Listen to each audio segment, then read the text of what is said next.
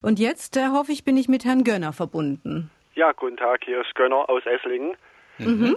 Herr Essig, mich würde interessieren die Redewendung zeig einer, wo der Frosch die Locken hat. Oder dem nee. zeig einer, wo der Frosch die Locken hat.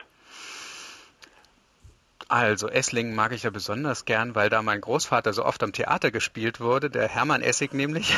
Aber damit lenke ich jetzt so ein bisschen von den Frosch und den Locken ab. Ja. Ich habe die Redewendung noch nie gehört, ich aber es mhm. kommt mir einerseits natürlich äh, eine Verbindung zu auf einer Glatze eine Locke drehen. Ein Frosch hat einfach keine Locken. Und äh, ich würde mich jetzt natürlich dafür interessieren, in welcher Situation wird denn das bei Ihnen verwendet?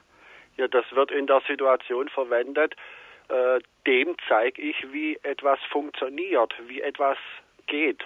Ah ja, also dann vermute ich, geht es äh, um eine äh, lustige Beschreibung dessen, was eigentlich unmöglich ist, was ein Könner aber kann. Also Sie kennen vielleicht diesen schönen Spruch, dem Ingenieur ist nichts zu schwör. Ja, Und ja. in diese Richtung, glaube ich, geht das auch. Wenn man jemandem zeigen kann, wo der Frosch seine Locken hat, äh, dann ist er offenbar ein, ein solcher Hexenmeister, ein Könner, ja. dass er auch das kann.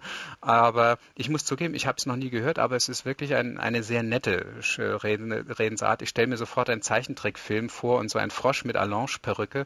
Also ich übernehme das sofort in meinen Sprachschatz. und werden Sie auch noch ein bisschen recherchieren? Ja, das mache ich gerne. Mhm.